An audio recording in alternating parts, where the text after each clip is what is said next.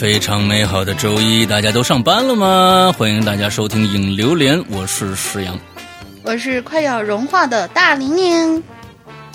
OK，在上个星期呢，其实我们两个人呢都陷入到了一个非常非常尴尬的一个一个境地啊，嗯，就是呃，我们两个的嗓子呢几乎都哑了，我是已经哑了，彻底说不出话来了。完了之后呢，呃，有好多鬼友啊，完了之后就给我寄各种各样的补养品啊，什么印度不是跟那个没关系，呃，那个是那个那个那个那个那个那个那个是抹的啊，我们我我都是我都是内服的啊，对，外用印度猴宝。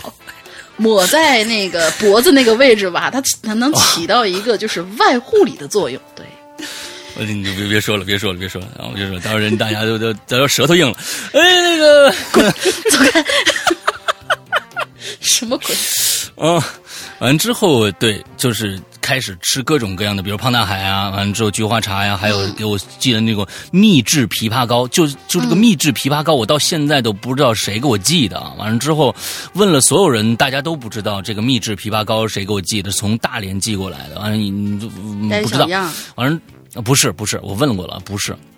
那么，呃，嗯，就非常非常感谢。首先，非常感谢这个大家对我的关心啊。完了之后，因为上个星期嗓子一哑，没法做节目，直播也停了，大家就觉得，哎呦，这这这老大不行了，不行了，完就赶紧给弄点印度的什么东西啊。完了之后，刚一下啊，刚一下，刚一下。完完之后，那个结果呢？结果其实其实大家，我是我是已经哑掉了。完了之后，大家准备啊，下个星期可能大玲玲也哑了。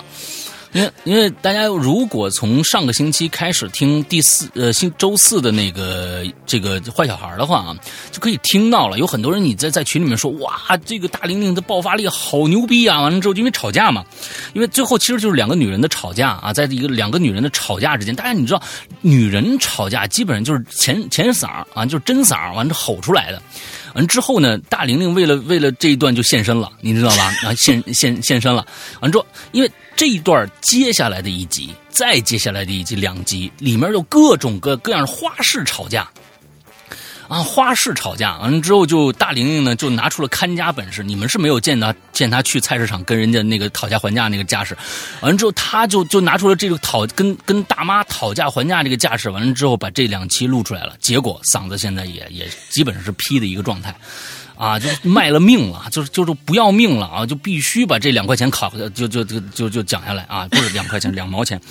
完了之后就是，但是效果是非常好的啊！大家可以在这一周的二四，在我们的会员专区听到坏小孩的接下来的这个二十一、二十二。是吧？对吧？二十一、二十二两集啊，完了之后二十二、二十三，大家可以看这周二十二、二十三，对对，二二十二，嗯，二十二、二十三，完了之后大家可以听到龙鳞的花式吵架，那真的是豁出去了啊！嗯，没办法呀，到时候给给点掌，给点掌声吧啊！就是真的不容易啊，这就是就卖艺嘛，对吧？啊，我们这个这这对，就就就得就得就得拿拿出点真的诚意来啊！这确实啊。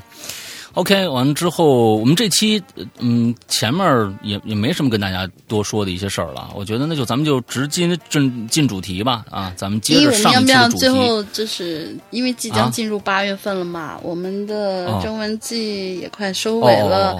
然后现在如果手里面还有在在嗯有犯拖延症的，比如说像我一样犯拖延症这些同学们，我告诉你们，deadline 来了，赶紧那个赶紧交稿吧。对，赶紧交稿吧。我们这次的稿酬还是相对丰富的啊，就是说这个不是相对丰富的，相对比较呃比较合适的啊。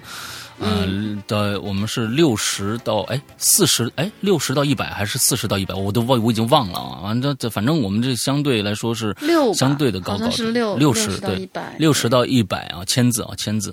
不是不是整个稿子，而是签字。所以我们现在其实呃收到了这么多的稿子以后，我们一直在呃，我们有一个审文团啊，大概是六个人组成的这样的一个审文团。完了之后，大家都会把投来的稿子每个人都看过，所以这里边不会出现个人审美问题产生的一些差异。我就是害怕这样子，就是说这个人喜欢，那个人不喜欢。完了之后，正好那个不喜欢的人看了就把这个稿过了。所以我们有六个人的审文团在不。断的就每天在看，嗯，就是这个所有的稿子。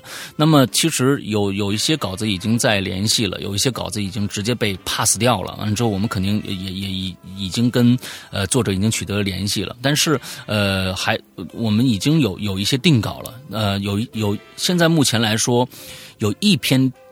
真正的已经在签约阶段的，就是就有一篇，差不多是一个非常非常长的一篇稿，其实可以做成一个中篇了，应该差不多您能做成个十十七八集的这样的一个故事。但是这个故事我们准备试试验一次，这次我们不作为作为一个长篇来做，我们来作为一个就是会就是我们的《鬼影人间》啊第十季的里边的一个大故事。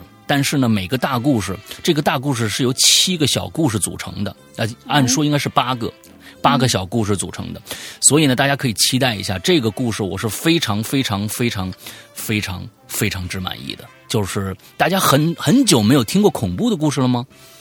那你们来试试这个。啊，对对对，就是给大家留一个巨大的一个悬念啊，是非常好听的一个故事。我们第十季差不多应该是在今年的十月到十一月之间发布，正式开始更新，所以大家呢可以期待一下。不过我们最开始的更新的地点还是我们的会员专区。之后大家都知道，我们的第九季现在免费平台还没有发发布呢，所以就是你你知道，要想听到这个故事，可能。得到明年的什么什么时候了啊？就是说，可能如果大家觉得呃等不及的话，可以去呃去购买一下我们的良心的会员会员服务。OK，嗯，大概是这个样子。如果没投稿的，赶紧来啊，赶紧来。嗯，OK，好，我们今天接着说梦啊，梦这个事儿啊，呃，上个星期我们看到了一些各种各样奇奇怪怪的梦啊，其实其实。这个东西啊，嗯，如果说到梦的话，我就觉得有的时候我对梦是，嗯，有一些怎么说不以为然。Why？就是说，嗯，就是因为你一说，因为我是一个做梦很少很少的人，当然我也有有有有这个生平有很恐怖的梦啊，有我做过也也做过很恐怖的梦，但是我是认为，就是说。梦与现实之间到底有多少关联？啊，比如说前几天，嗯，我已经分不清梦境和和现实了啊。就是在就在上个星期，上个星期的星期，我想想啊，星期二和一直到星期二到星期四之间这三天，嗯，呃，正好我我我老婆不在。他去他去 First 了，就是电影节了。完之后呢，我在家，我自己在家和和皮蛋在家啊，我们家狗每天在早上的时候，我都会发现，因为我那个我们家狗是这样子的，晚上在我们屋睡，呃，它是出不去外边的。我我们会有一个围栏给它围住，完了之后它是出不去外边的。完之后就在我们的屋子里边，因为它还小，怕咬东西。嗯，之后。每天早上的时候，我都会发现，在我们家进门的那个鞋柜的旁边有三双鞋在那儿放着，总会有一只鞋，是一个呃 cross 呃 cross 的鞋，凉鞋，那个鞋会放到这个整个大垫子的旁边的十厘米的地方，一连三天哦，放的非常非常的整齐，就是我每次都把它放回去，完了之后再。他就第二天早上，我就会发现他在旁边待着。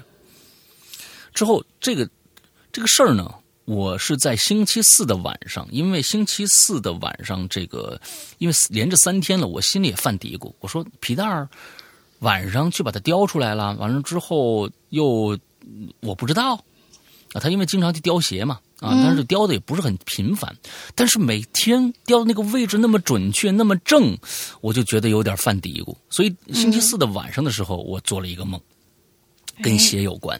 哎哎，跟鞋有关，就是可能真的就是你白天想的一些事情，映射到了你的真实的这个晚上的这个梦境里边去啊。我就梦到了那双鞋呢，那双鞋是自己移过去的。而且呢，我为了验证这件事情，我还拿我的 Osmo 在旁边做了一个延时拍摄啊。最近玩 Asmo 是玩疯了，完了之后那个就就就梦境中还有我我支了个架子，把它放在那儿，完就感觉，但是当时我还自己在心里想，我说，哎，这个 Asmo 是没有夜视功能的，怎么办？那好，我给它留一个灯好了，完就留一个很暗的灯。完了之后，第二天我去看那一个，呃，这个这个录像的时候，我就发现那个鞋自己往右平行，非常平滑的移过去了。之后，我我梦醒了以后，我说：“哎呀，你说我第一个想的是什么东西啊？你说我第一个想的是什么？就我想，如果梦能够录下来的话，我就可以把这段录像也录下来，完之后就发到群里面去给大家看。”我想的第一件事情是这个。东方龙说：“你别做梦了。”啊，对对对对，所以就是就是很奇怪啊，就是这个这个事儿，呃，我我上个星期发生这么一件事儿，我也哎，我说这个事儿挺好玩的，所以，但是我只要梦境一掺入进来的话，我就觉得这个东西不是真的，就是它是假的，那么假的我就不会在意它。我我我会对梦境有这样的一个，虽然梦境里面有各种各样奇形怪状的一些奇遇啊，完之后，但是我就觉得可能它又不是真的，所以就会觉得哎还好，对。所以这个事情后来破案了吗？没有破案，到现在不知道，就星期五就就没有发生这件事情了，到现在都没有发生这件事情。哎，对对，反正就就就鞋每天哎出去了，哎出去了。嗯，不知道，我也无所谓啊。我我那天反正我看着鞋，我就跟我我心里就说，我说哎哎哪位大哥，哪位大哥，这是你看咱们我这这路过吧，路过我我我准备点东西，那个我这几天吃的盒饭呢，什么的，我争取剩点啊，争取剩点，我给酒喝不喝？我还跟他商量呢，嗯，行吧行吧，下一个，嗯对，咱们咱们看看今天的鬼友吧啊，嗯，好。今天第一个排在第一个的是啊，我不念他这个一排乱码这名字啦，反正就是我们群里的王干娘，三群的王干娘。他怎么又改又改名了呢？他之前就是这个，可能注册的时候就是随便写了一串，但是到了后来你给他起了这个外号以后，他就比如说像我们那个鬼影李荣浩，他他到到现在他为止他就叫李荣浩了。山哥大玲玲好，我王干娘又来留言啦。本期的主题是梦，我就讲一个发生在我初中时候的事儿吧。那是在初三下半学期，一个很普通的晚上，我呢，如同往常一样，下了晚自习之后回到宿舍。因为面临升学，我们的晚自习是一直持续到夜里十一点的，所以在洗漱完之后，我很快就躺上床，不一会儿就睡着了。嗯，但是不同于往常的是，那天晚上我就做了一个很奇怪的梦。梦的场景也是一个晚上，我呢站在了一座桥上，四周雾蒙蒙的，能见度很低。当时的我双手扶着桥栏杆往下看，桥下是湍急的河流，但是河并不宽，而在河的中间有一块凸起的大石头，把湍急的河流分成了两半儿。在这块大石头上坐着一个背对着我的姑娘，她穿着类似于古代那样的衣服，不知道为什么那一刻我就特别特别渴望知道她长什么样子。我跟你说怎么办？你可以找一个那个 P S 会 P S 的一个人，刚把那姑娘给我 P 转过来。对，就这样啊。于是我用手抓紧桥栏杆，把上半身那使劲往下探。为的就是想离他近一点，更近一点，能够让我看得更清楚一些。而突然之间，我的身子就是一阵剧烈的晃动，然后我就醒了过来。原来天已经亮了，室友叫我起床了，而我呢，最终都没有看到那个姑娘的样子。我整个人还为此特别的沮丧，那一天都闷闷不乐的。我也不知道为什么会这样，但是脑海之中好像一直有一个声音在告诉我：你一定要看到那姑娘长什么样，这对你非常的重要哦。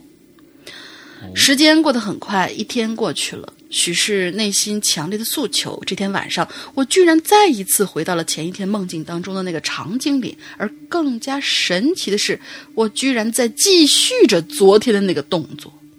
于是我整个上半身更加用力的往下探，并且第一次发出声音。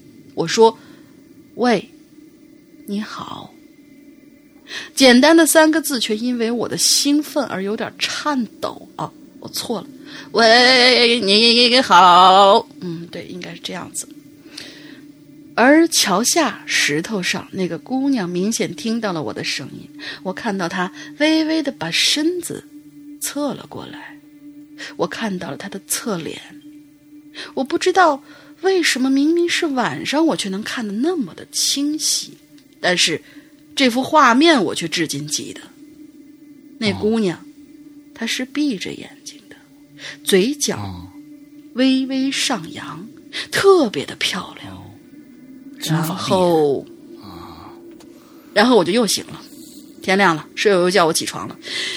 就你这室友真的是神助攻，嗯，嗯，不是不是神助攻，猪队友，对。然后啊，上课下课，我就迫切的希望时间能够再快一点，因为我很想，因为我很想见他。终于，又到了晚上，一下课我就飞快的跑回宿舍，甚至连洗漱都不愿意，直接躺在床上闭上眼。于是，哎，我又回来了，还是昨天那个姿势，把我兴奋的。我告诉自己，这次一定要看清楚他长什么样。梦里的我，一只脚已经跨过护栏了，并且更加大声的喊。喂，你好啊！终于，那个姑娘又转过身来了。虽然她依旧是闭着眼睛，而且她正在对我笑着。哇靠，真漂亮！但是突然就在这个时候，我又醒了。不同的是，这次天还没有亮。原来，因为我大半夜又叫又笑，舍友应该知道我在做什么。不科学的梦，所以把我给叫醒了。你看，我就说你的室友是神坑队友。唉，然后从此以后，我再也没有梦到那个场景了，也没有梦到过那个姑娘了。直到今天，我还依旧记得她的样子。好了，打完收工吧。这事儿是真的。刚进群那会儿，我还给群里的小伙伴分享过呢，希望能够被读到。最后，依旧祝愿咱们的 Hello 怪谈越来越棒，帅哥越来越帅，大玲玲越来越那啥。嗯，咱们下次再见。你说这个很少就看到，就是说为了一事儿啊，回家赶紧做梦嘛。而且这事儿啊，你这发生在王干娘身上了啊。对你这个东西确实挺有意思啊。嗯嗯嗯，好，咱们接着下一个啊，思南，嗯，思南的哈喽怪谈，老大和大玲玲好呀，思南参上。在本期呃，在开始本期话题前，我可以不，我可不可以悄咪咪的问一个问题？这个论坛名字怎么改？那会儿注册随便起的，完了呢。现在每回听到二位念这个李小河一二三四五六的时候，差点没当场去世。那你为什么当时起个李小河呢？是不是上面这个王干娘梦里的那个女孩的名字啊？而且走的很，就是就去，而且走的是很不安详那种啊。他说差点就就就听到这个就去世了。我和我哥是双胞胎，哎，我爸妈一直都说。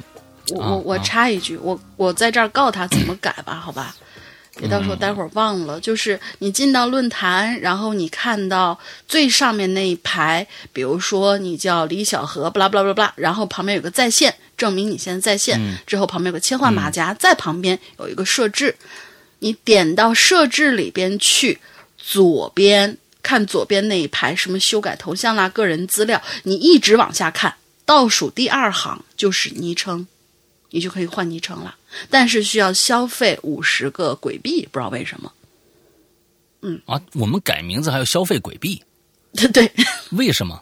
不知道。为什么？我们这个鬼币也不是要钱的啊！啊，不要钱，不要钱，是我们这个的，是我们这个论坛里面这种比较基础的游戏币，对。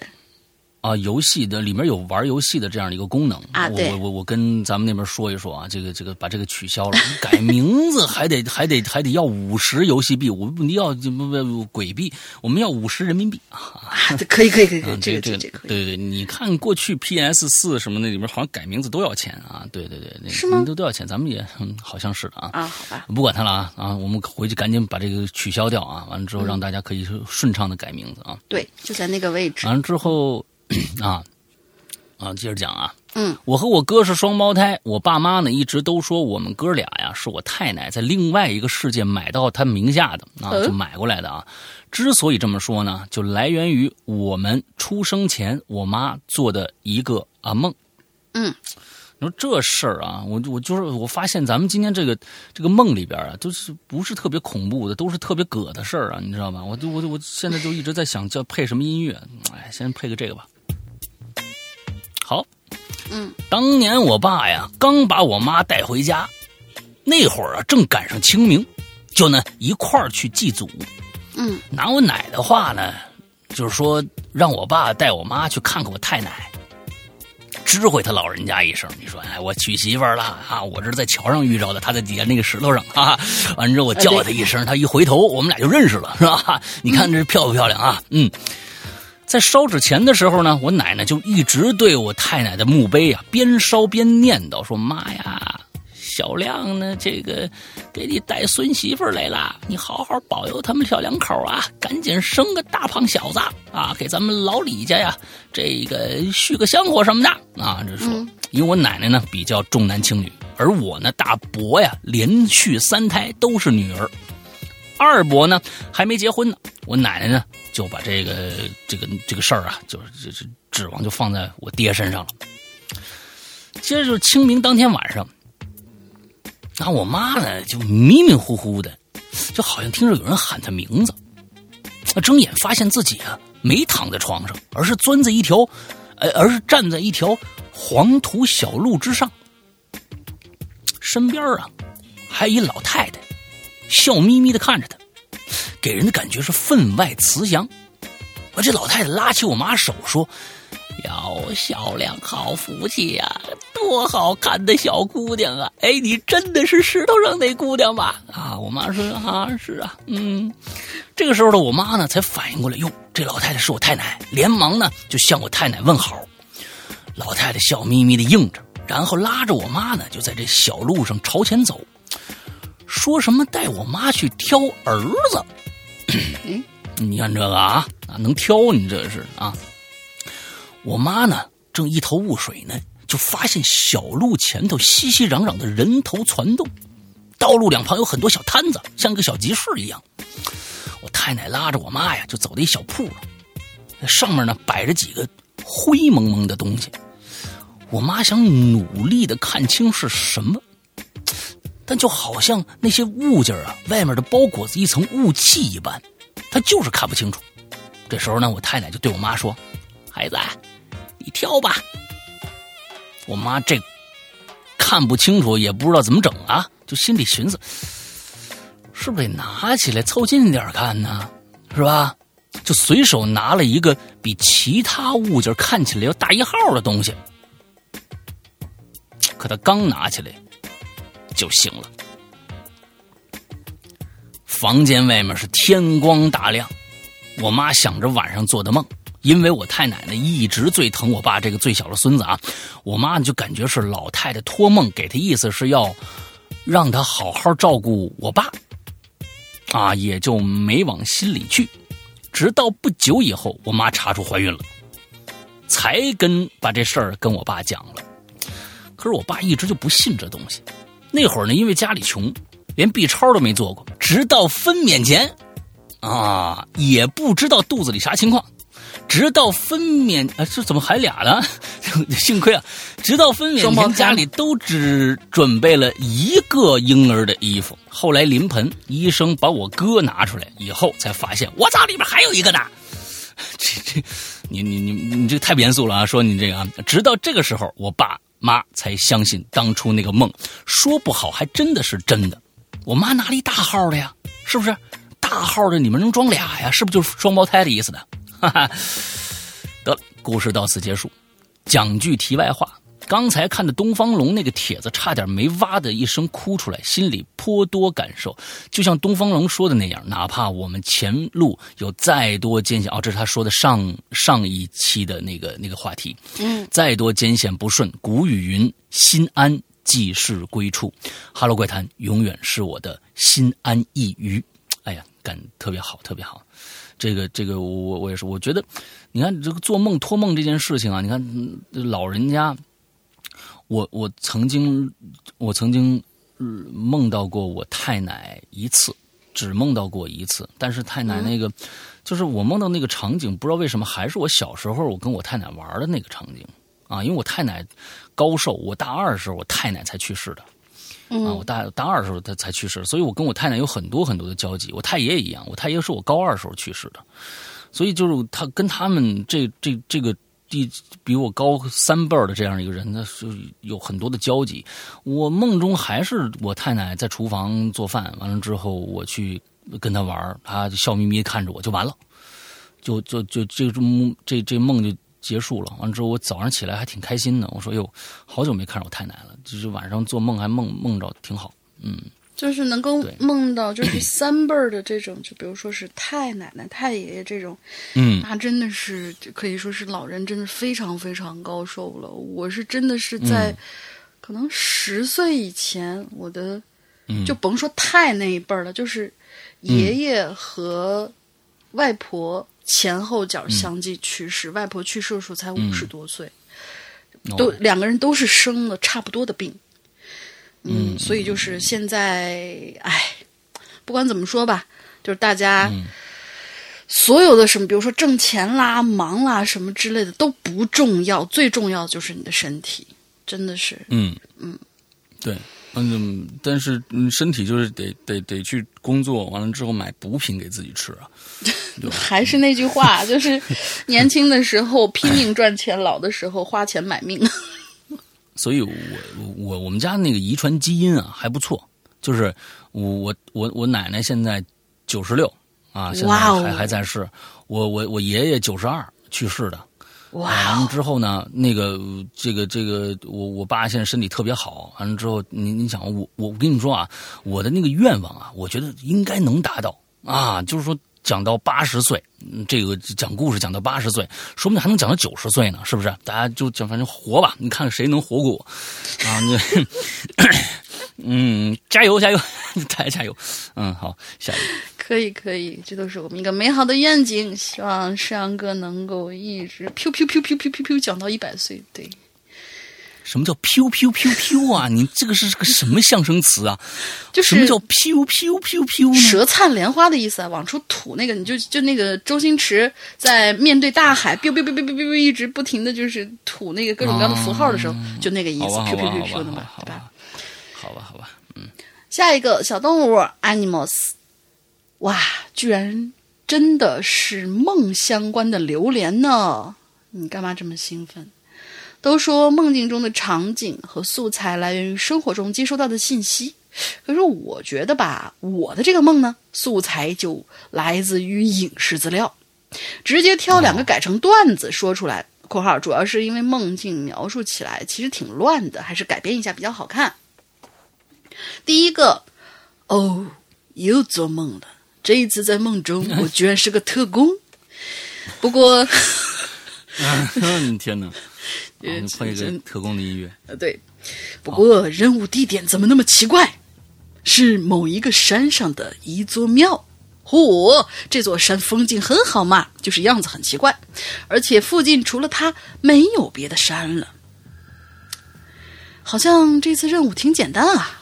这鬼地方除了风景之外，就再也没有什么别的了。但任务描述好像也只是让我到这儿来，但是没有说具体要干嘛。爬到庙门口，你是爬过去的，是吗？哦，我知道你你你做什么梦，《碟中谍二》，他是爬到那座山上这接收的任务嘛，对吧？爬到庙门口的我暗自腹诽，并抬脚走进了庙门。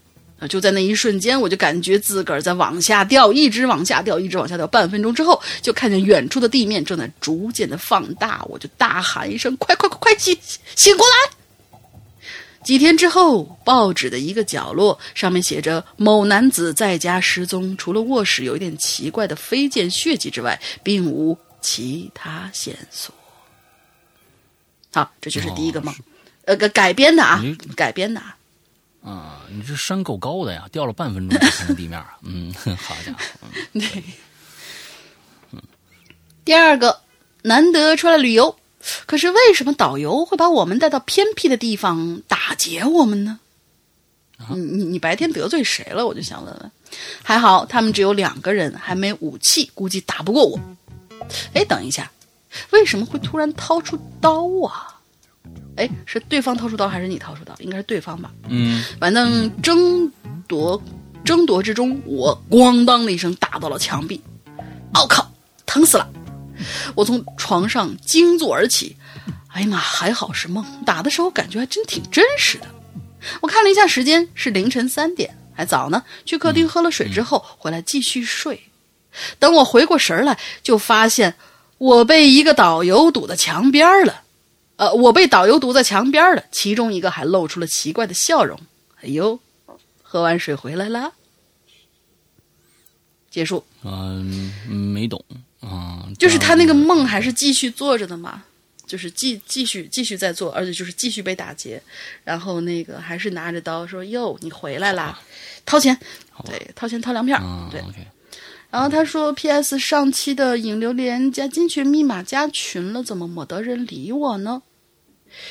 诶，进群密码加群怎么没得人理你啊？哦，我觉得上个星期有可能是一个问题，就是因为我们管理这个进群的人呢，他不在现场啊，他每天在这个在高速上狂奔，啊，对，在高他在高速上裸奔，所以呢，就是说估计就是没时间，大家再静静的等一等啊，会对，因为每天加群的很多，嗯嗯，他是正好回家也是开车。回家看妈妈，啊，就是，但是路途很远，路途很远，多远我就不告诉你了。反正就是每天就是边玩边开，往回家开。啊，之后估计这个信号什么的也会差一点。对你这个星期可以再加一下。嗯，啊，对对对，但在这儿我才还再再插一句啊，有很多人问啊，就是我们引流员该怎么样加入啊？特特别简单，呃，首先呢，你记住一个网址，这个网址呢是我们的 BBS 的论坛啊，这个网址是。b b s 点儿鬼影全拼鬼影啊，club 就是俱乐部的意思。c l u b 点 net 一定记住点 net 不是点 com 啊，点 net 这样的一个网站，你就可以进去，完了注册成我们的这个用户之后，有一个专门的分区，就叫影留言。完进去以后，上面就会有这个。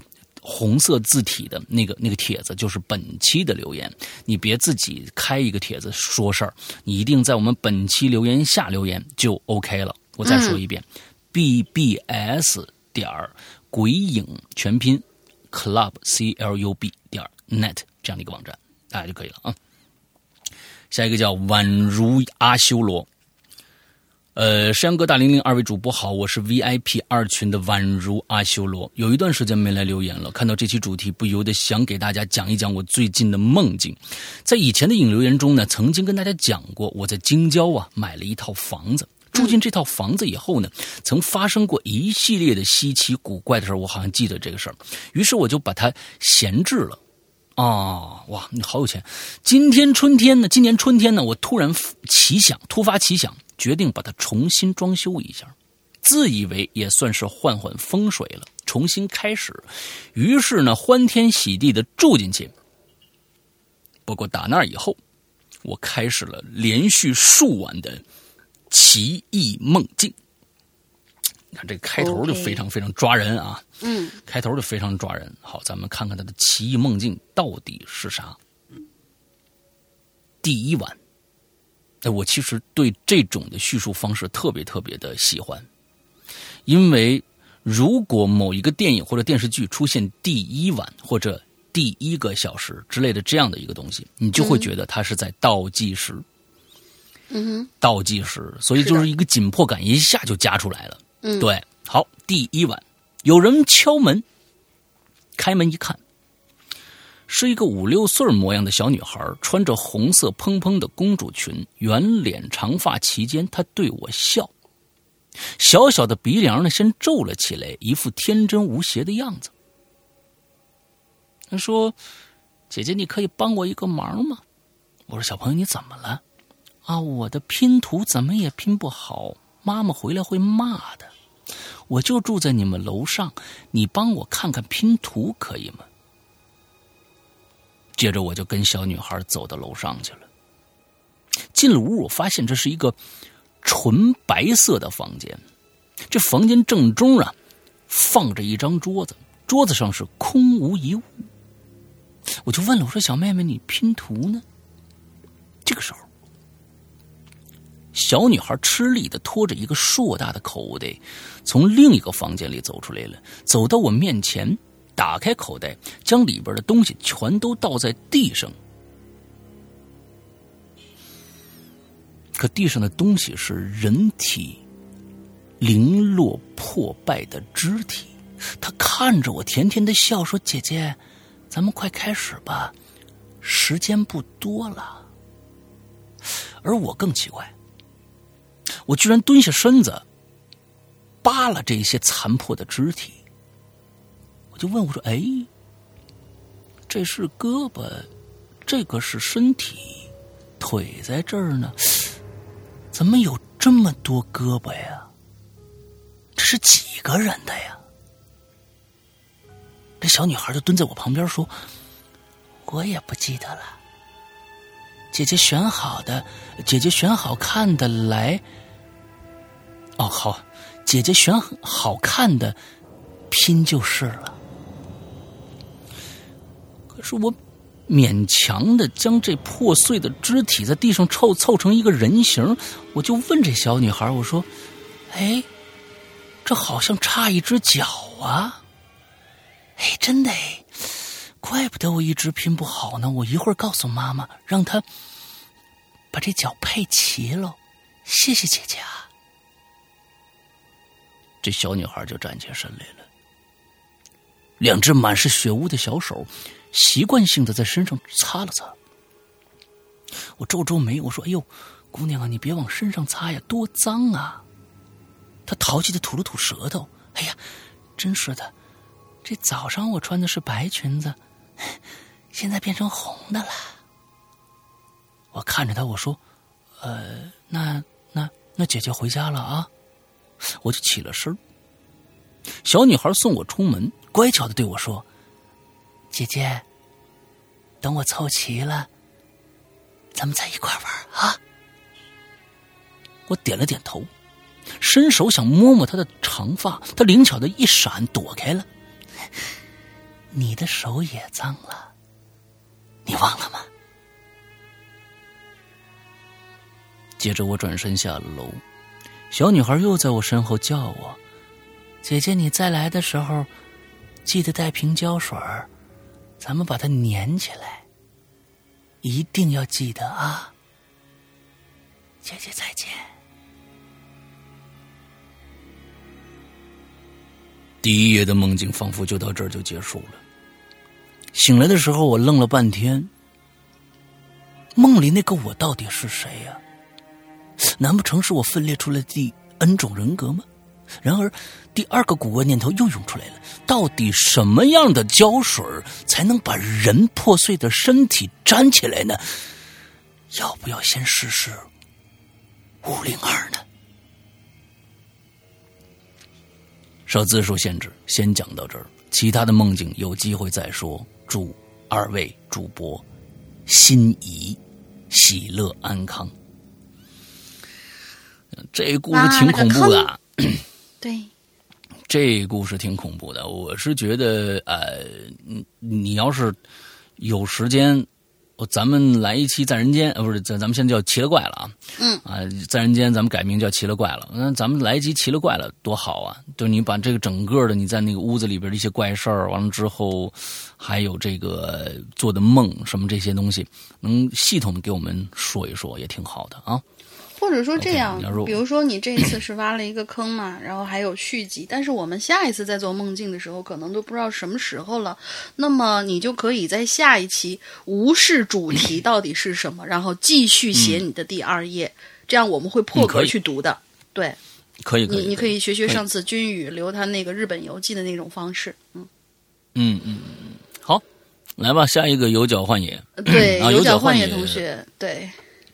先跟大家说一下啊，有脚幻也是一个，真的是一个，呃，我觉得是一个非常非常怎么说，我非常感谢他的一个鬼友啊。他在上上个星期在集合的 A P P 他们的网站里边为我们写了一个宣传的稿件，啊，给我们写了一个宣传的稿件，完了之后把我们从最开始到现在的一个历程，把我们的这个呃节目的介绍，还有我们的一些音频的小片段啊，都发上去了。完了之后，我们也看到了很多的回帖的人，我们也看到了我们很多的不足，之后我们存在的一些问题啊，非常非常的感谢有角幻也来做这件事情，非常感谢。好，接着来，我也很感谢他，因为他至少提供过两次质量都非常不错的怪。藏，所以我希望这一次有脚换也，如果有空的话，还可以抓紧机会参加我们这一次征文大赛。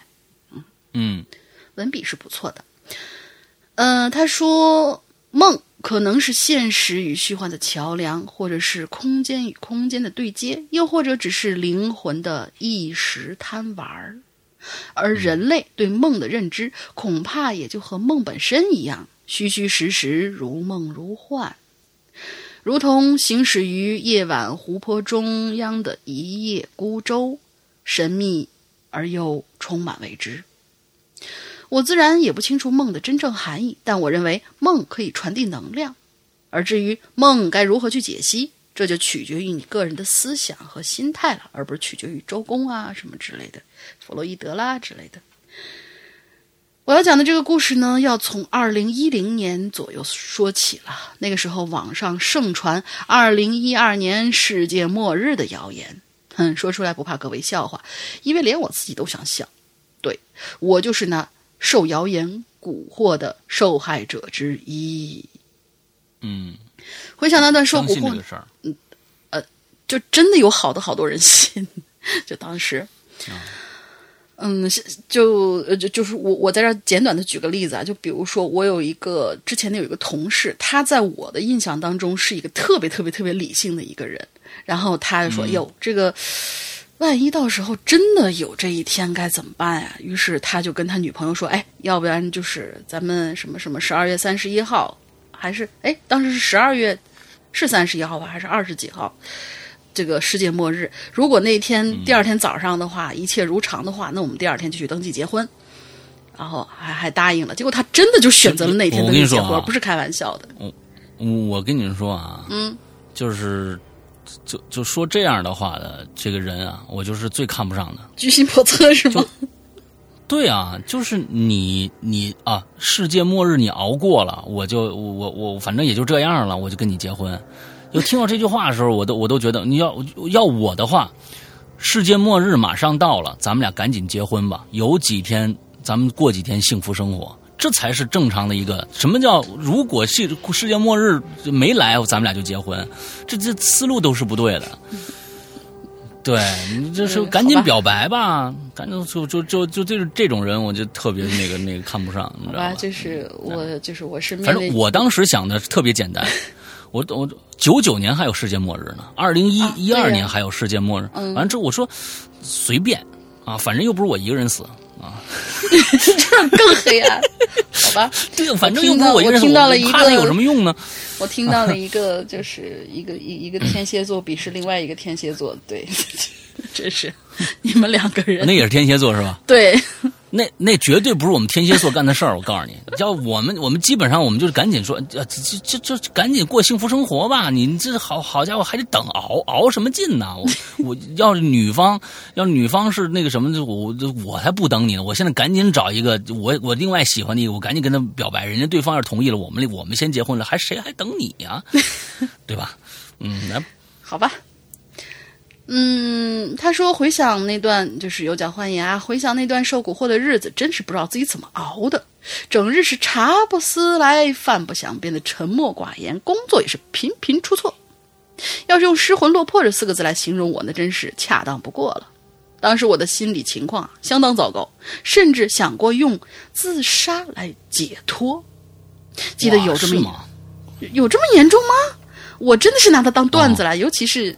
二零一二那个电影拍出来以后，就哇，真的有那一天的来临的话，那真是不枉此生的一种感觉了。也就嗯，记得有一天我洗完脸，呆呆的看着镜中的自己，这是一张熟悉而又陌生的脸，印堂发黑，双眼布满血丝，充满着憔悴。再仔细看看身后，好像有一团黑色的雾气在翻腾。我揉揉眼睛，发现那团雾气已经不在了。现在回想起来，应该是那种身聚集在身上的负能量吧。也就是从那天起，我发现自己的梦啊出现了问题。梦境里的情况其实并不可怕，而是会出现一些许久未见的朋友，又或者是平日里来往频繁的同事。只是他们的身上也都包裹着一层黑色的雾气。后来我察觉到了一件事情：只要是在我梦里出现过的人，不久之后都会受不同程度的伤，从小小的擦伤到摔伤、割伤、骨折等等等等。而最严重的一次，我梦见一位已经退休了的老领导，而第二天我就得到了他被检查出。癌症的噩耗，哇！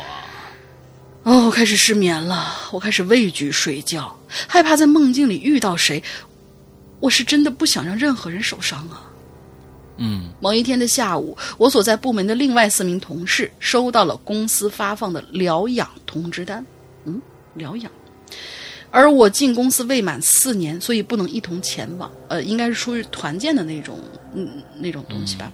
但是对于我来说，清闲的疗养，可能只会加剧心理疾病的恶化。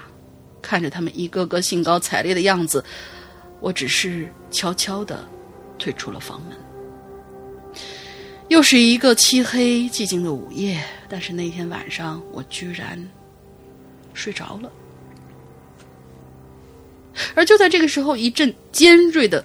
耳鸣声在我脑中响起来，吵得我无法入睡，吵得我头痛欲裂，但是无法动弹，也无法醒过来。经过一番挣扎，我终于把眼睛勉强睁开了一条缝儿。我看到眼前是熟悉的吊灯，它正散发着像阳光一样温暖的黄色灯光，瞬间驱散了恐惧感。可是，我却隐约觉得身边有些异样的感觉，转动了一下眼珠。原来这种异样感正来自于正齐刷刷的并排站在我床边的四个人，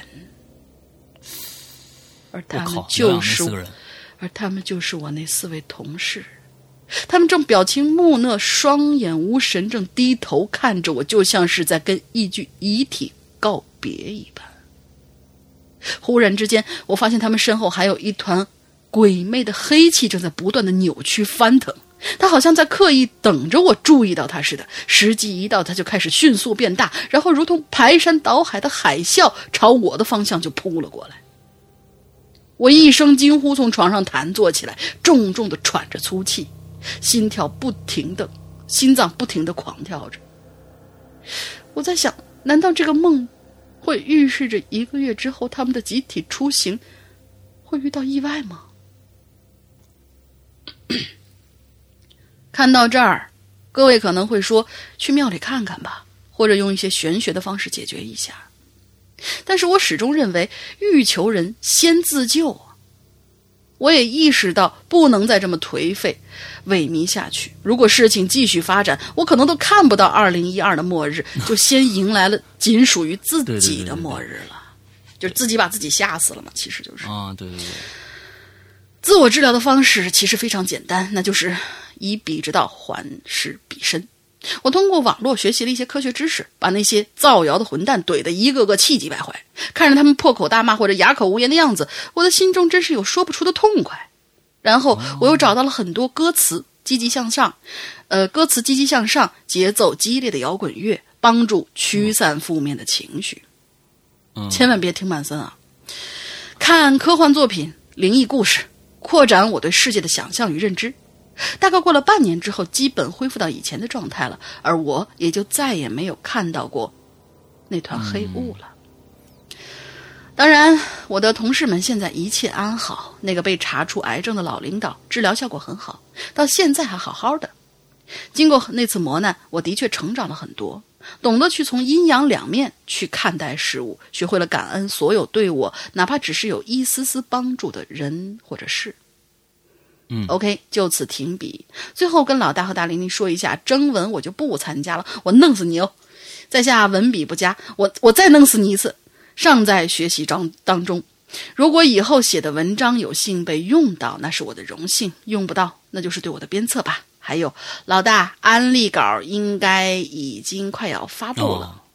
这是他在那个没没没写之前啊，对对对，就写了这篇文章。对对，呃，那个大家可以去集合去翻一翻他们那个就是帖子啊，里面有咱们这个。呃，我觉得这里边有一点我是认同的，就是说，嗯，如果梦境照进现实以后，这样的一个恐惧感是，我觉得应该是谁都无法控制的。嗯哼，嗯，当，嗯。我觉得就是说，比如说最开始我嗯不理解的就是啊，你为什么会对世界末日这么的恐惧啊？嗯，这个可能我没有办法去去感同身受。但是如果你在梦境当中，这其实这些八竿子打不着的，并不是说我梦到二零一二，我每天晚上就做的是这个天崩地裂的梦啊，我我的无处可逃的梦，而是梦到了一些同事，梦到这些同事以后，他又。这个是同事的身上又发生了那么多不好的事情，擦伤啊，还有检查出癌症啊，这些事情我难免不会把这些事情，就是说这人嘛，你都会根根据自己的个人经历去总结出一些东西来，那么难免不会就就就去把这些事情总结出哦，看来世界末日真的要到了，或者怎样怎样，完了而且还做又做了一个同事出去旅游的这么一个梦，我觉得是谁都可能要。要要觉得我操，这是不是真的呀？或者怎么着的？这个我是能感同身受的。就像前几天我说那鞋的事儿，其实这个我忽然想起来了，我刚才忘说了。其实那个鞋的事儿是我我最后怎么样就会会觉得他这个这个事儿怎么那么的蹊跷，或者怎么着？嗯，是因为我们家狗。在第一天晚上的时候，我还一样那样的就把把把我们家那个卧室的门开着，但是他的他那个放放外面放一个那个围栏，他就出不去了。那他那天晚平时都是，呃，到了晚上我睡觉，他就趴在我身边，就是这个床床边上，他就睡了。那天晚上不知道为什么，嗯，他一直在看。他一直在看围栏的方向，看围栏外边的情况。他一直就非常认真的看，有时候会折返回来看我两下，再再翻回去看。所以我会觉得我你在看什么？完我也跟着他看。我说外面没东西啊。我说皮蛋你看什么呢？完之后我就带他出去，我就我就开着灯。我说我我就带着出去。我说你看外面什么都没有吧？结果第二天早上我就发现了这只鞋，放在了旁边。那我就会觉得哎。这个是不是呃什么？我当时我在想啊，他肯定是自自己玩的。当第二天早上我又看到这双鞋在旁边放着的时候，当时你们就就不管是什么人都会有或多或少或少的这种一一些联想。当第三天的时候，那就会在心里种下一个非常非常不安的一个种子。那么也就促使我晚上第星期四的晚上，我做了那个梦。其实就说这些东西真的是各种各样的事情，不管是真是假，是，但是它是在你自己通过你自己的经验总结出来的一个一个东西，这个东西嗯是别人无法去理解的，只有你自己感同身受的时候，你才会不管这事儿到最后说说明真的是很可笑，就是其实就是皮蛋自己给就给给放在旁边放在旁边。但是你会根据各种各样的奇形怪状的一些一些事情啊，一些嗯不太啊正常的一些事情，把它所有都加到一起，来造成你一个对这个世界的认知。这就是这这这个事情的整个的一个过程。我觉得这个像二零一二，就是尤小焕也也一样，他就是做梦梦到各种各样的事情，难免会联想到这儿。但是我觉得他最后的解决方案实在太牛逼了。我没想到他会以这样的一个一般的人，我觉得他是一个非常敏感的一个孩子。另外一个呢，就是说他是一个非常不信命，完了之后拼搏精神极其强的这么一个孩子。要不然他不会就会就就是说他开始那么信二零一二，他不会想到我就去看一些什么书。我首先要要看这些书，首先要反驳自己。完了之后反把自己说通了，才可以去反驳别人。完了之后这样的一个方式，我这这个太牛逼了啊！这个是一个非常积极的一个态度。是的，嗯嗯。好，接着下面啊，拧牛年，我天呐，这个还还还挺牛逼啊！拧牛年其实就是拧榴莲啊，它其实是拧拧就是拧东西的拧，牛呢是牛羊的牛，年记住这个名字啊！如果下次我们引榴莲还要改名字的话，可能就改成这个了。拧牛年 啊！我天，他是在把我们带偏，你知道吗？我们以后就说引榴莲，就说成引牛年啊。上一个账号因为时时间太长了，没没上被冻结了。在用邮箱验证找回的时候，本网站说已发验证邮箱，但是邮箱里一直没收到。如此往复验证了四五天，重新注册了一个账号了事。对，其实我们那个邮箱邮箱回复的那个功能，其实是一个虚设的功能。啊，我就就是对，就是没有这么个功能啊！跟大家说，不要再不要再再发邮件验证了。就是其实你最好的办法，最好的办法就是把你的这个，就是或者是你的账号，或就是你的名字或者什么之类的，提供给我们的，比如说英子姐啦，或者说是我们的群管，然后让他找 BBS 的我们的旋转同学给你重置密码，然后你就能上去了。嗯，这是一个最直接、最快捷的方法。OK。啊，尹流年同学呢是一个船员，常常航行在太平洋上。太平洋广阔无边啊，一连几天碰不到船都是稀松平常的事情。所以在驾驶台值班的时候啊，不像在沿海航行那样时刻高度集中啊，精神高度集中。嗯船舶航行的时候呢，我的值班时间是每天的三点三十分到早上的七点三十分。嗯，完了，从从下午的下午的三点三十分，又到晚上的七点三十分。晚上值班驾驶台呢要关闭所有灯，只有这个助航仪的这个发出的光。这天晚上呢，我和一个上呃，我和上一个人交完班，坐在椅子上犯困。船呢顺着航线航行，外面是阴天，整个洋面上啊，只有我们一条船在航行。这航海面是静悄悄的。我迷迷糊糊的时候呢，就感觉到有个人呢进了驾驶台的这个海图室。这个船舶驾驶员是查海图、定船位、看航向的地方啊。这个海图室是干这么一个用的。嗯。那么，呃，这个我以为是和我一起值班的这个值班水手啊，我随口问了一句。但水手呢，也在角落里迷糊着。我以为是错觉，但还是起身去海图室了。啊，就是说，他觉得是他的值班水手啊。之后他就问了一句，但是他发现这水手啊在旁边睡觉呢。嗯，他以为是错觉，但他还是起身去了海图室，里边没人，心想顺便定个位吧。一定位发现，这航线不对呀，本来是直线航行。怎么突然从前面的位置开始往右转了好大一个角度啊？电子海图的航线也变了，但是我记得确实是直线呢。这航海人呢，都是严谨的。我查看了航航次计划，重新比对航线，确实是直线。心想可能二副画错了，就重新改为了直线航行，继续值班。这晚上说实在的，确实挺困的。过了没多久呢，我就开始打盹了。迷迷糊糊中又感觉有人进了海图室，我立刻精神了。回头发现水手仍然在角落里，全在那儿打打盹呢。我就又进了海图室，发现海图上的航线又改了。嗯，此刻我心已经很毛了，我心下一横啊，我就把那熟睡的这个水手啊，呃，我就把那水熟睡的水手给叫起来了。调整这个船舶，朝着改向后的方向航行过去，航行了大概一个小时。就说他没改回来原来的航线啊，他继续按照改完了那个航线继续航行了一个小时。嗯，突然，雷达上出现了十二个同心圆的回波。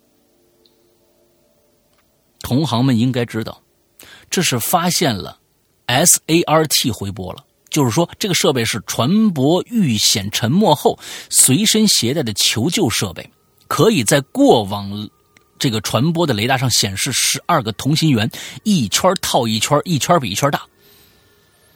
那个时候，天已经亮了，拿起望远镜，我就发现，在船舶正前方有一个很醒目的橙黄色的救生筏。不过，故事到这儿完了啊，他没往下写。我我我不知道这个写法到最后这个地方是一个开放式结尾，说啊，不过，呃，还有后面的事情发生。完了之后，呃，他可能还会再写一期，还是说不过很遗憾，上面的所有人都已经去世了。有可能是我估计有可能是后者，因为这样的话，是不是才能够引出他当天晚上去这个海图史的那个灵魂、那个能量？我觉得可能也是这样的。哦，这个故事虽然跟梦没关系，但是很精彩啊。这个是因为是我们完完全全不搭嘎的一个生活。呃，这个让我们了解，如果拧牛年啊，嗯，啊天哪，你牛年，你你可以听到我我我的话是吧？完之后，如果我特别希望了解你们在海上的一些生活，当然不一定是必须要灵异或者是很奇怪的，我只是觉得有一些。特别新鲜的故事可以分享给我们，我们也可以在奇了怪了里边放出这样的一期节目。你如果愿意跟我聊天的话啊，完了之后，如果海上你们还有网络啊，你们就比如说，我知道这这这出海真的是半年就可能就出去了，几个月就在海上待着。嗯，我也不知道你什么时候有时间，不过我真的特别诚意的邀请你，呃，来参加我们的节目。如果你也愿意有表达的这样的一个一个欲望的话啊，可完全可以来，好吧？完了之后联系我们呢，就联系这个邮箱。鬼影人间全拼艾特新浪点 com，这个邮箱鬼影人间全拼艾特新浪点 com，完之后你可以在里面写一封信，甚至可以发一段你的语音过来都没有问题啊！我觉得这个，如果你在船上有一些特别我们平常人非常非常很少能知道的一些，比如说就像是你们船舱是怎么样一个运作过程，完了之后能。平时那么生活是什么样子的？一些可能在陆地上人根是根本感受不到的一些事情，你们觉得稀松平常，但我对我们来说很新鲜的一些事情，都可以跟我们聊。我觉得这个是挺好玩的。嗯，OK，而且我觉得也可以提议其他的，就是觉得，因为我们有那么那么多的鬼友，我们可能是做任何行业的，其实都有。那么我们不如奇了怪了，在大家没有鬼故事的时候，可以把它做成一个类似于像是职业访谈这样的。就比如说我们这个，呃，上一次扣肉君，他当然他是一个有那个灵异的那那一种形式了，但是他本身是一个医生。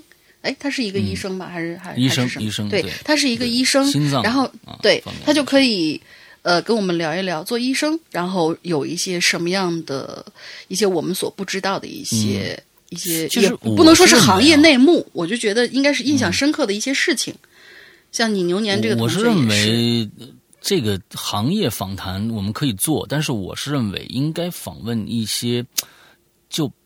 不是我们日常能够去想到的一些职业，就比如说航海员是一个，那么还有还有可能，呃，空姐、飞行师，就就就是机长这些这些职职位，我觉得就是我们可能平常根本想象不到的，就是说可能离我们生活很远。机长我认识一个，机长我认识一个，就之前在引流连上面留过言的一位同学叫钱德勒舰长，他是一个预备机长。然后前前段时间还发给我很多，就是他现在已经在他们那个地方，已经是试试开各种各样的飞机的那样的一个场景。我觉得也应该有一些东西可以可以聊一聊。嗯，对对对对对。如果大家能够听到我们这样的那个节目的话，就可以跟我们联系。对，我觉得，比如说像医生这样的一个职业，可能我们已经对医生，不管是就是说误解也好，或者怎么着也好，已经对这个职业已经非常了解了。就是说，他们大概是一个什么样的一个状态？我们在电视剧里面也能看到各种各样的东西，对吧？所以我是觉得有一些职业啊，应该甚至我是认为，比如说，其实这些这些职位在我们身边，每天都在我们身边，但是我们看不到他们。比如说晚上的。环卫工作者，嗯，这个我觉得特别牛逼，就是环卫工作者，我们每天都在受他们的福利，但我们看不到他，因为你起来的时候，人家早就下班了，啊，人都是半夜三四点才上班呢，而且啊，特别的辛苦，而且收入其实很少，嗯嗯，呃，有些地方还行。有些地方还行，但是就是说，你像有一些现在国全国都在说，也不是说全国吧，就是一线城市都在说垃圾分类这件事情。嗯，我我我是前一段时间，如果大家看过那个什么，我记得好像是跑男吧，跑男最新一季的第一集，他们就去了杭州的那个那个垃圾分类工厂，那集是看得我触目惊心啊。其实有很多的事情我们并不知道，所以我就觉得有有一些鬼友，如果你们你们是相相关行业的，可以跟我们联系，我们跟。跟大家说一说你们每天工作的状态，那个东西比一些虚无缥缈的一些事情可能更更好玩嗯，那都是跟跟我们的生活息息相关的啊。OK，好，下一个来，下一个同学叫修心，他说：“哎呦，原以为以我二十多年的经历，上次留过一次就不会再有我能够参与的话题了，没成想竟然又让我碰到了，不得不说是缘分呐。我跟你说。”做梦这个事儿，除非你是真的是天赋异禀，从来都不做梦，你肯定有有一些能够说的。呃，他说：“杨哥、玲姐，你们好呀，我是三群的修心，这里道一句迟来的恭喜恭喜，鬼影正式更名为哈喽怪谈。说实话，刚改也觉得有一点点的别扭，一连叫了三四年了嘛，就应该是他入坑之前，就是三四年前，我们叫了七年了，对。”突然更名真的不习惯，不过其实能理解啦，毕竟为了长远考虑，相信换了名字的节目一定可以蒸蒸日上的，加油呀！以下是我关于梦的故事，很短，文笔不好，请见谅。小的时候啊，我是体弱多病，感冒发烧那是常有的事儿，而且我只要一发烧呢，基本上就是三九四十度无疑，记忆当中最高的是四十二点二。呃，我到现在还没没傻，挺感谢上天的，真是，真是超到四十二点二，我天呐，这这基本上往傻这个方向发展了啊！对对对对，所以我妈就经常给我量体温。我呢，小时候和别的孩子不太一样，别的孩子一发烧就会精神萎靡，但是我不一样，我白天还能活蹦乱跳的，但是一到晚上，咯喽，就立马就晕了。会睡得很沉很沉，基本上是很难叫醒的那种。在此期间，我会一直做一个梦，梦到夕阳之下，我独自一个人在森林里走。这个是小孩子的梦哦，在森林里走，走着走着，夕阳的余晖透过树林的缝隙投射到我脸上，很暖很舒服。正当我享受这片温暖的时候，突然就会有一个巨人从后面跑过来抓住我。我立马拔腿就跑，但是我心里却一点慌乱的感觉都没有，好像我只是在跟他们比赛。途中我们会跨过一条小溪，但是无论如怎么跑，我始终都会在这个林子里跑不出去。刚开始的时候，我并不记得这个梦，但是实在是次数太多太多了，每次醒来我就在发烧的那种状态。渐渐的，我就意识到可能是我是我的身体在给我一种预警。比如说，巨人好比疾病，他的到来意味着我的身体即将出现问题了。后来我就发现，只要做这个梦，哪怕是刚刚开始，我就会立马意识到我的身体要出问题了。然后我会强迫自己醒过来，去找药或者去医院看病。感觉这也算是上天赋予我的一种能力吧，嘿嘿。好啦，这就是我关于梦的事儿。嗯，我也没啥别的事儿了。不出意外的话，我会一直潜水不出来了。拜拜，祝君身体健康，一切安好。这个本事还是挺厉害的。嗯，我记得我小时候好像也有这么一个。你这么一说，我就总是在小时候会做一个梦，但是我现在完全不想想不起来了。就是说，呃，好像一做这个梦就会有一个固定的一个事件发生，好像我也有这样的一个经历，真的就是，但是我现在完全想不起来那是什么了。对，就是一一梦见自己在过河，第二天就要洗床单儿。嗯，那个有可能，对，很有。那是你哟。嗯，好吧。下一个是转世飞天啊，师阳玲玲好啊，最近实在太忙，好不容易放假了，赶来，呃，赶紧跑过来留连了啊！我不管是人间还是怪谈，不管我离开拉雅还是进荔枝。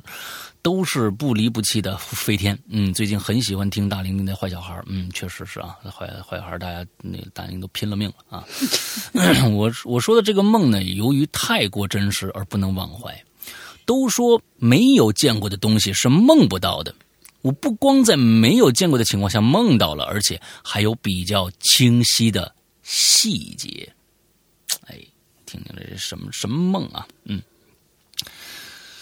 这个梦呢，发生在我一呃十二岁那一年。啊，十二岁那一年，我我想想啊，哎，不，这音乐不对，哎，怎么用这么一条音乐？什么什么鬼？这音乐还是贼贼乎喽凑的啊！这这个配大玲玲是比较好的，哎，配这一条。Why？这个梦啊，发生在我十二年那那十二岁那一年。我从小是长在北京机关大院父母特别忙，我几乎是放养长大的。从小从小呢，家长呢都没有专门带我外出游玩过，很少出远门。不看电视的我呢，却。梦到像电视剧中的场景与内容，最不可思议的是这个梦，整个都带颜色。谁谁做梦是黑白的呀？梦应该是有颜色的吧？啊，我的反正都是没见过有几个梦是黑白的那种。嗯，我梦见自己生活在一个很大的四合院里。我那个时候的我呢，从来没见过四合院。你是老北京啊？你怎么连四合院都没见过呢？十二岁，你没见过四合院啊？院中种着高大的 老槐树，四周呢有方形的长廊。梦中的我，不知道是哪个年代的女孩，特别的淘气，总是偷偷跑到外边玩。我还记得四合院大门的样子，两扇红色大门中间有很大的门环。梦中我的父亲是一个岁数很大、留着胡子的男人。穿着棕色的缎子的外衣，当我偷偷溜跑出去玩的时候呢，我梦中的父亲会拄着拐杖在后边冲着我大喊说：“姑娘大了不能出门啊！”梦中的世界太过真实了，红色的城墙、卖买东西、卖东西的小贩，还有石头铺成的街道。我跑出去玩，好像是想见个人一个和我差不多大的男孩这个男孩呢，腰间带着一块玉佩，却怎么也看不清他的脸。男孩呢，也是偷跑出来玩的，但是他似乎有什么非常重要的事儿不能再出来了，问我愿不愿意以后跟他走。在梦里头，我是拒绝的，我伤心的和他分别了。可没过几天。第二次的梦的内容居然跟上一个梦接上了。我看到许多穿着一样服装的男人呢，在路边呢打那个大木桩子。我好奇的问一个正在干活的男人：“我说干嘛呢？”男人就说：“这条街呀，要铺白帐子，皇帝要从这儿过，不让老百姓看。”我接着就问了：“我说你你见过皇帝吗？他长什么样啊？”男人神秘的指着后边说：“你看见那那小山坡上的白帐子了吗？我告诉你啊，那儿有一小洞，你能到那旁边偷偷看看。”后来我还真去了，我看到了皇帝的队伍缓缓从街道中间经过，皇家轿子前后簇拥着人，但是不多。我看到皇帝下轿，似乎去接什么人了。总之，梦里的一切特别像古代什么人的记忆钻进我的脑袋里了。这个梦最奇怪的地方是可以接上。最后一次，我梦到我穿着很好看的华丽衣服，好像是长大了一点。我本人，我是为了躲避什么人，跑上了一个什么门楼，躲在二二层红楼。一个很粗大的红柱子后边，那第一个梦里的那个戴玉佩的男人呢，在楼下到处找我。他这次穿的衣服完全不同，很华丽。他一边寻找，一边从楼上、楼下穿过。我躲在柱子后边，哭得撕心裂肺，那种舍不得让梦里的我心疼不已。从梦中哭醒，发现枕头已经全部哭湿了。少年时的我还不懂得人世间的悲苦，却莫名其妙的在这个奇怪的梦中心碎。难道我想可能是难过啊？难不是难过啊？难难过。嗯，我很想，我想可能是很在意那个男人吧。梦里的故事似乎有点俗，但是呢，都是我在没有接触过相关影视的时候真实梦到的。后来长大了，看到电视，才发现这个梦太过真实，太不简单了。后来我曾经在北京皇城根周围找过梦中那个四合院，却始终无果。梦里的故事太长，许多情节呢被删减了，但绝对真实。呃，大玲玲曾经在老大直播里提议让我参加在人间，我考虑我的顾虑是经历诡异的事情很多，但是没有其他嘉宾经历的那么奇幻。可是我又固执的喜，嗯。可是我又固执的只想分享真实的东西，怕不吸引人。其实我从小除了鬼打墙，其他类似的奇怪事事件我都经历过，那还那那还不那都可以说说。尤其是从小到现在，我一直经历着一个关于灵魂离开身体的奇神奇经历，非常复杂。那你还说没有人家奇怪、奇幻？你这够奇幻的了。嗯，而且没有找到别人同样的经历。这也是为什么我会关注像《怪谈》这类节目的原因。历史上想证明灵魂存在的哲学家都失败了。灵魂不是一个实体，很难让人们感受和体验。这也是我一直迷惑与迷茫。呃，没有体验与经历的人是不可能理解的。他们只觉得我疯了。如果《怪谈》有需要，也可以分享，来吧，你就来吧啊。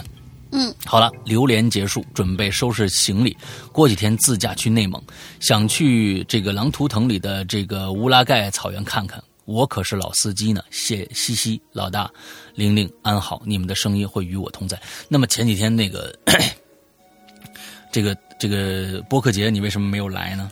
对不对？你也在北京是吧？我看看看这个小小姑娘到底长什么样啊？嗯嗯，好，OK，你你就来吧。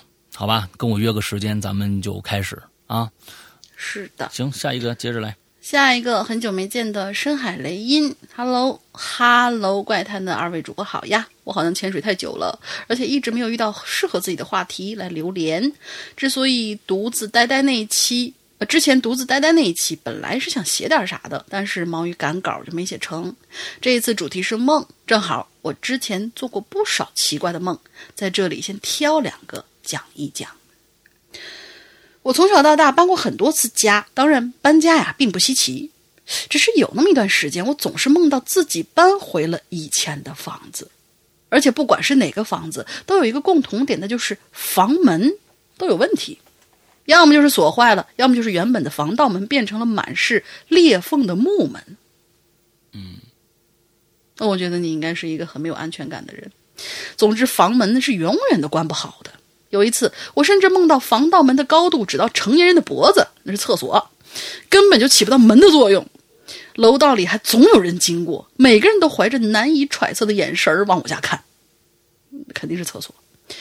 我呢，曾经读过有关心理学的文章，说这种梦啊，多半意味着没有安全感。哈，也许是真的吧。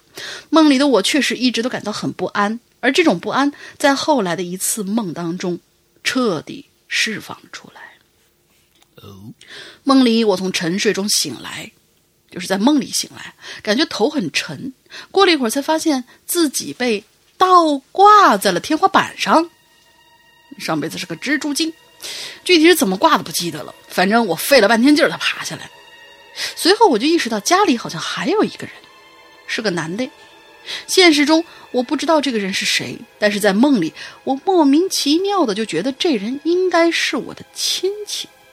但是我们闹过矛盾，属于特别仇恨、见面就吵的那一种，所以我推测应该是他呀，把我给挂在了天花板上，然后我就跟他吵起来，内容不记得了。总之我很生气，吵了一会儿，他就摔门而出了。就在我怒气还没消的时候，忽然又从门外走进来一个男的，自称跟我是熟人，但是我却不认识他。他跟我说了几句寒暄的话。但是没过一会儿，他的神色就开始不对劲儿。先是眼神直勾勾的看着我，接着就开始笑，毫无原因，大睁着眼睛，咧着嘴傻笑，而且一边笑一边就朝我走过来了。我觉得他好像不太正常，本能的退回卧室，想锁门然后报警。而当我锁上门的时候，那个人就开始砸门，边砸门边戏谑的喊着：“出来呀，你出来呀！”我没搭理他，正要拿手机，客厅里头忽然就传出了一阵砸东西的声音，估计那个人是要发疯了。但是这时候，我突然又想起我的鱼缸也在客厅，万一他砸了我的鱼缸怎么办？那可是我宠，呃，那可是我，呃，我的爱宠，哎，我可是爱宠物如命啊！正在这么想着，我就听到了一阵砸玻璃的声音，因为鱼缸的玻璃是特制的，很厚，只砸几下是砸不坏的。这一下可是把我惹火了，直接开门冲出去跟他打。一番拳脚加撕扯之后，我把他推出了家门，把门反锁。而难以置信的是，这一次，我梦里的门竟然能锁住了。嗯，只不过那个人在门外头仍然不罢休，还怪声怪气的叫着：“开门呐，你开门啊！”还拿着不知从哪儿捡来的钝器一类的东西在那砸门。啊，看这架势，就算是门锁住了，也坚持不了多久。我就赶紧拿起手机拨幺幺零，但是很奇怪，无论我怎么按的三个简单的数字，总是按不出来，不是按成幺零零，就是幺幺零零，再不然就是乱码。不是，你你你别笑，你别笑，这种这种情形我遇到过，就是。在梦里面，怎就是很简单的，我很熟悉、倒背如流的那种数字，我想在手机上或者在电脑上什么直接打出来，怎么都摁不对，嗯，就越急越出错的那种。他说是，反正再不然就是乱码，越急越出错。我按耐住自己的恐惧和怒气，认认真真的摁下了幺幺零，哎，总算接通了。电话那边是接线员刻板的声音。你好，幺幺零，请讲。此时外面那个人还在砸门，我怕他听到我报警就跑掉，于是就退回客厅中央，压低声音说：“哎，哎，有个陌生男的闯进我家里砸东西，我把他推出去了，他还用用钝器砸我的门。我家的地址是某街某号某单元，请你们。”可是我刚刚说到这儿，电话那头的接线员突然就咯咯咯的笑起来了。他笑得特别的开心，一边笑还一边用很戏谑、尾音上扬的语调问我：“哟，你那那么危险啊？是吗？”哈哈哈哈就在那一直笑，我就愣住了。我说：“我没开玩笑，是真的有危险。”电话那边笑得更厉害了，还模仿我的语气说：“我没有开玩笑，是真的有危险呐！” 那么危险吗？是真的吗？你现在是不是特别的害怕呀？我靠！我听得身上一阵鸡皮疙瘩，赶紧就把电话挂了。就在我打电话的这一会儿，门外已经没有声音了。我愣在原地，回想刚才发生的事儿。我莫名其妙被人倒挂起来，有人跟我吵架，有人砸我东西。报警求救还被人耍，我靠！我真是越想越气，直接抄起东西打开门冲出去想拼命，却发现楼道里头根本没人。男朋友那家伙跑了。就在这个时候，邻居家开门了，走出一位大哥问我：“咋的了，兄弟？”我看到来人了，就跟他求救，就说刚才有人要闯进我家，然后现在跑了，说不定一会儿还得回来。呃，但是我电话出问题，拜托你帮我报个警。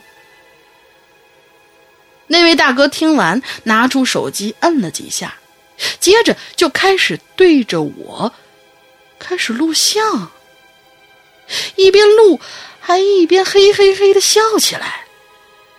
这一下，我心里的恐惧彻彻底底的化成怒气，感觉脑袋都要气冒烟了。我深吸一口气，刚要大吼，然后我就醒过来了。总之啊，做完那个诡异的梦，我醒来之后缓了整整一上午。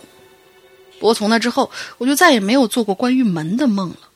嗯，但也说不定，未来也许还会有续集。再说一个短一点的吧，我呢有的时候会梦到自己在学飞，就是走在路上，然后努力的扇动两只胳膊，然后就会轻飘飘的飞起来。呃，我我小我我小的时候第一次看那个，呃，不是超人啊，女超人。女超人有个电影版，很老的那个。我看那个电影之后，我就有好一段时间就在梦。我说心心想，我要是摆出那个 pose，会不会也能飞？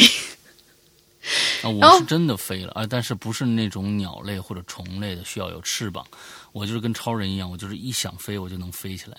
哦，在梦里头，嗯。然后有的时候呢，只能稍微在十几米的半空滑翔一段；还有的时候会彻底飞在云层之上。我还记得有一次，我飞得特别的高，头顶是漆黑无边的宇宙，周围是大气层那条耀眼的蓝色弧线，脚下是云云雾覆盖的陆地和海洋。本来我觉得能飞起来看看城市风景还挺开心的，可只不过到了这种高度，我忽然就开始害怕了。可越害怕，反而越不受控制的往上升。就在我快要崩溃的时候，头顶忽然就碰到了什么，还发出类似电流的声音。这个声音只存在了很短的时间，但就在这个时间里，我看到我眼前的世界突然就变成了一堆透明的立方体组成，而且带有奇怪纹样的金格。这个景象一瞬间就消失了。嗯，我觉得自己好像。触及到了不该知道的领域，就闭上眼睛祈祷着，快回到地面吧，我再也不飞啦。之后我就会飘飘飘回到地面上。啊，好像写了很多，我尽量控制篇幅了。总之就是这两个梦啊比较奇怪。嗯，二十二日补充。刚听完最新的一期榴莲，我想做一个补充哈。最近几个月，我在各个网络平台关注创作者们，无论是视频、音频、小说、漫画，他们的作品都有不同产程度的被删减。而我自己准备了两年多，写了大半年的一篇小说，不涉及成人话题，也不谈政治，仅仅是内心成长的故事，也被某个平台悄无声息的屏蔽了。估计如果想要解开屏蔽，做法肯定是删删删，改改改。本来我写的故事就是自嗨用的，所以也懒得投懒得投诉。但是听完石阳哥在节目里说的，我觉得真是找到了共鸣。共鸣，任何事情的发展过程总会有起起伏伏嘛，不可能只有好事发生，而且遇到坏事说不定还是一个升级考试呢。所以平常心对待就好。就这样啦，以后有空还会来留言的。哎，你把你那作品发给我看看呗。啊，不管它是不是我们我们会用的作品，但是说不定就就用了呢，也说不定。所以说，你虽然说写的是内心成长的故事啊，但是我们看看，如如果你不涉及到成人话题的话，哎呀，可惜了啊！不是 什么鬼？那个，对对，你你你你你发给我看看，好吧？啊，你发给我看看啊，你你可以发到那个邮箱里边，就是鬼影人间艾特新浪点 com 那个邮箱里面去。就可以了，好吧？哎，发来。对，我们的邮箱地址是不会改的，而且好像应该改不了。对，嗯嗯嗯。琥最后一个啊，琥珀梦魂梦，琥珀魂梦。呃，山羊哥大玲玲，你们好，我是潜水多年的老鬼友了。呃，碍于自己神经大条，自觉没遇到什么光怪陆离的事情，所以一直处于吃瓜状态。可是呢，就在多年前，还是一自觉梦的那个话题。括号好像是啊，没过多久，那阵子我老是梦到各种有意思的梦，想说有机会写给大家看，结果一等就几年。我也是刚听到呃留言的更更新更新才赶过来看能不能赶上末班车。我是恨不得天天睡觉都做梦的人，但是呢，像这次。这样能梦出一个故事背景有完整结局的却很少。话不多说，故事开始。P.S. 不要在乎逻辑，不要在乎逻辑，不要在乎逻辑。就是咱这个故事肯定没逻辑啊。嗯，做梦基本上都没什么太多的逻辑啊。对，然后就对对，你说刚一都都飞了，你这还是是吧？我进了一所高级学校，应该是大学。这大学呀，要穿过一个地下岩洞才抵达，才能抵达。这所全封闭学校是在一个孤岛上与世隔绝。金蝉脱壳之琥珀魂梦。哦，他是从岸这边进一地下道，就是海下通道，完了到那个岛上才能进这个啊。这个学校打着贵族学校的招牌招生，舒适的学校生活环境以及优秀的师资，但其实里边规矩非常之多，还是军事化管理。学生为了购买昂贵的设备和供养老师们奢侈的生活，呃，没钱了就体罚学生。啊，嗯，对，你你的你你回去啊，你再看一下你自己写的文章的这个是是有病句的啊，嗯。学校为了购买学校为了购买昂贵的设备和供养老师，没钱了就体罚学生。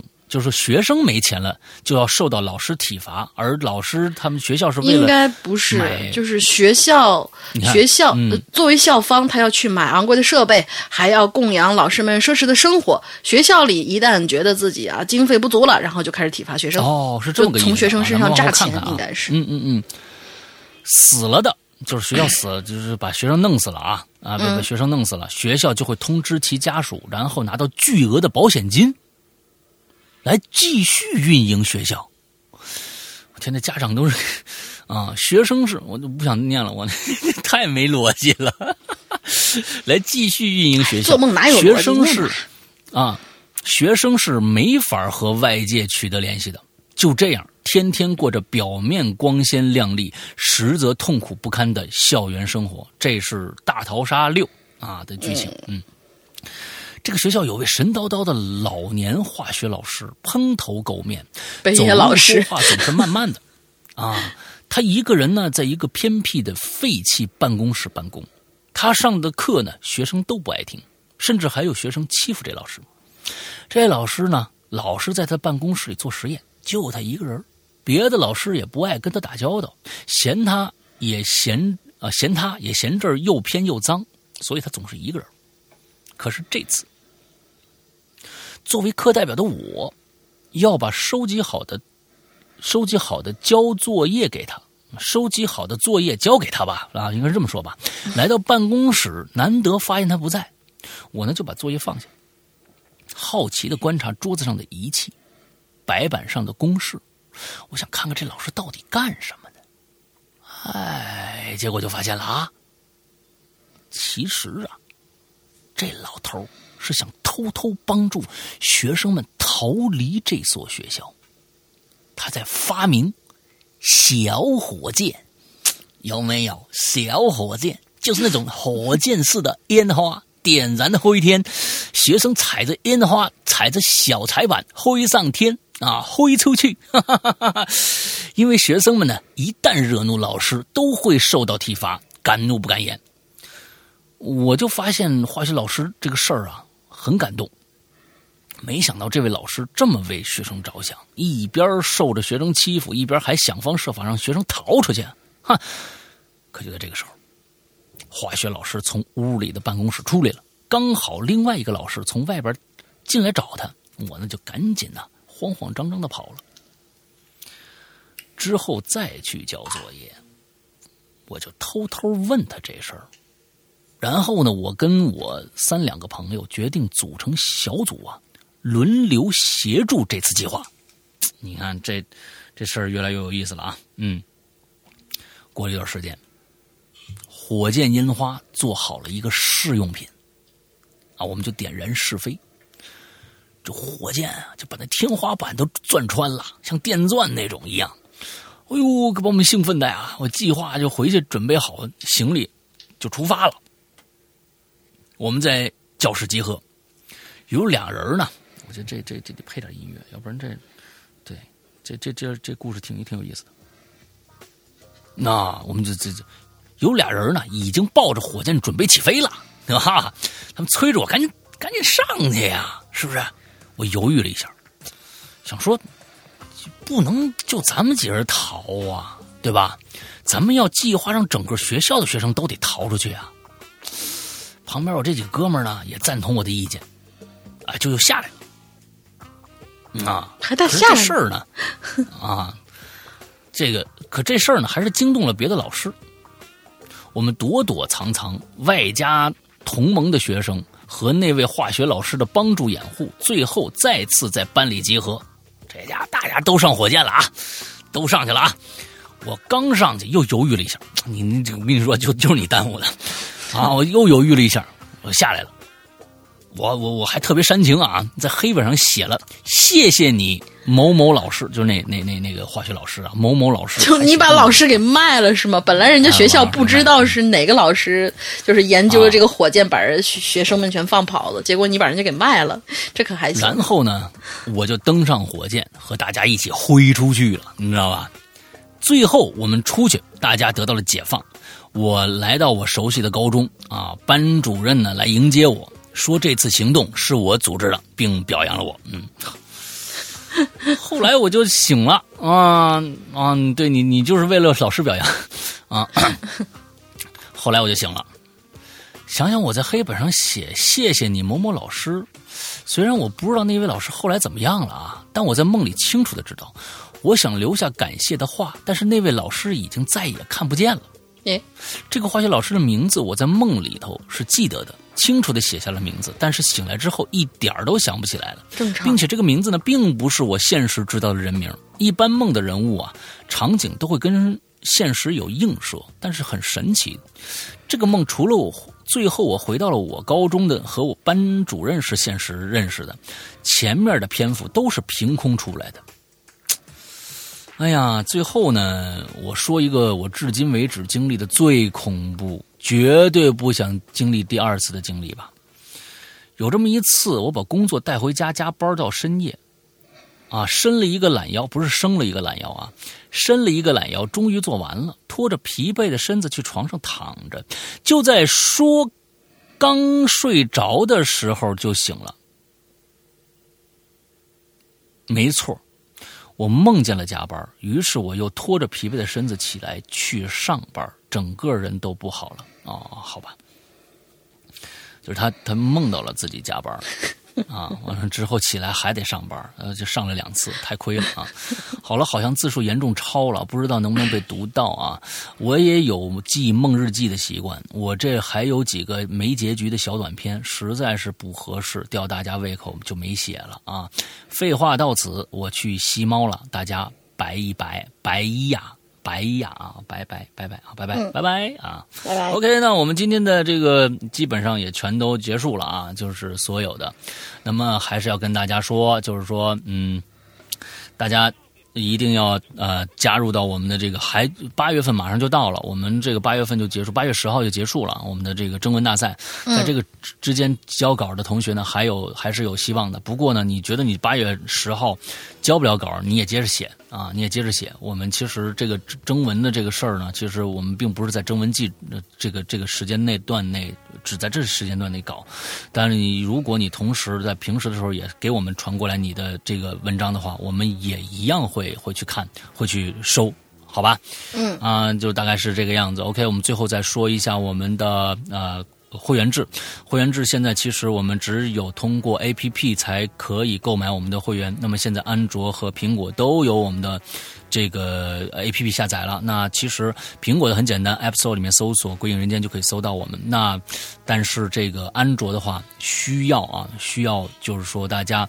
呃，你先在你的那个手机的那个、那个、那个呃商城里面看看有没有，如果没有的话，去下一个豌豆荚。这样的一个应用商城，嗯，下了这个里面一定是有我们的 A P P 的，搜索“归隐人间”就可以搜到了。那么其实，在我们里边有我们往期的各种各样的节目，有免费的，呃，同时在我们的 A P P 里也有影留言和这个影留言和这个奇了怪了，就是过去的《归隐在人间》都有，在我们的 A P P 都可以收听啊。之后呢，呃，还有一些免费的一些故事供大家可以去听，呃，之后剩下还有一些往期的我们付费的节目可以大家购买，最关。关键的是有我们的会员制，我们的会员专区。那么会员专区里边呢，嗯，我们是专门为会员准备的内容。就是说，大家进到这个会员专区里面才能听到的内容，其他的位、其他的任何平台我们是不放出的。这个内容里面包括我们现在前一段时间正在热播的这个《长安十二时辰》的我们的呃有声版一百零二集的有声版。其实买这一个，其实就就赚回票价了。我们一年的会费是两百三十八元啊。这里边在会员专区里面还包括各种各样的呃。正在更新的一些故事和更新完的故事。那么这些都是会员独享的，比如说，呃，会员这个《长安十二时辰》是我们会员独享的，还有过去的龙陵的这个河神，还有现在正在啊，就是就是把龙陵搞得就是啊七荤八素的坏小孩啊，大家都非常开心的 坏小孩啊。完之后还有我们直播的所有的录音剪辑全部在里面，包括我们的高智商犯罪的二三。啊，这三四三四，完了，包括对三四，因为高智商犯罪是一个我们一直是一个经典系列啊，大家很多人就想说，能不能再继续播完？我就把三四也做了，但是只在我们的会员专区里面放出。是的，还有嗯。还有大玲玲现在直播的，我要我在泰国卖佛牌那些年啊，这个也在我们的会员专区里边放出录音剪辑，还有在什么屌丝道士啊，什么各种各样很多很多的东西，全部只是会员独享，记住会员独享，嗯这些东西呃，请大家去。如果大家就是说现在购买上遇到一些问题，我推荐大家所有的苹果用户还是要加一下上面这个这个微信号啊，鬼影会员全拼。这样的一个微信号，因为苹果毕竟它要拿走我们苹果和安卓的售价是一样的会员专区，但是苹果要拿走百分之三十，所以我们建建建议大家就是这个呃可以苹果用户啊能让我们多挣一点多挣一点，就是加一下这个会就加一下这个微信号，我们会通过呃比如说微信支付或者支付宝支付完了之后来给你加会员，人工给你加会员。嗯，对，完了，这个安卓就可以直接购买啊，直接购买，安卓可以直接购买。但是如果你因为现在我们不支持微信支付，所以你没有微信，只有微信支付的话，你可以也可以加那个。呃，刚才我说的“鬼影会员全拼”的这个微信号来进行支付，嗯，剩下的所有的这些支付的同时，如果你是会员了或者还不是会员，通过这样的一个方式都可以进入到我们的 VIP 的群里面去，跟大家每天讨论一些热火朝天的事情。OK，大概是就是这个样子。啊，大玲玲还有什么啊？对，进群密码是什么呀？进群密码就是今天我们的船员拧牛年同学说那个小船。发回了一道回波，这个回波有一个特定的英文，一个应该是英文缩写。这个英文缩写是什么？四个字母。嗯，老大有念到。嗯嗯，OK，好吧，那就这就是我们今天的全部内容。祝大家这一周快乐开心，拜拜，拜拜。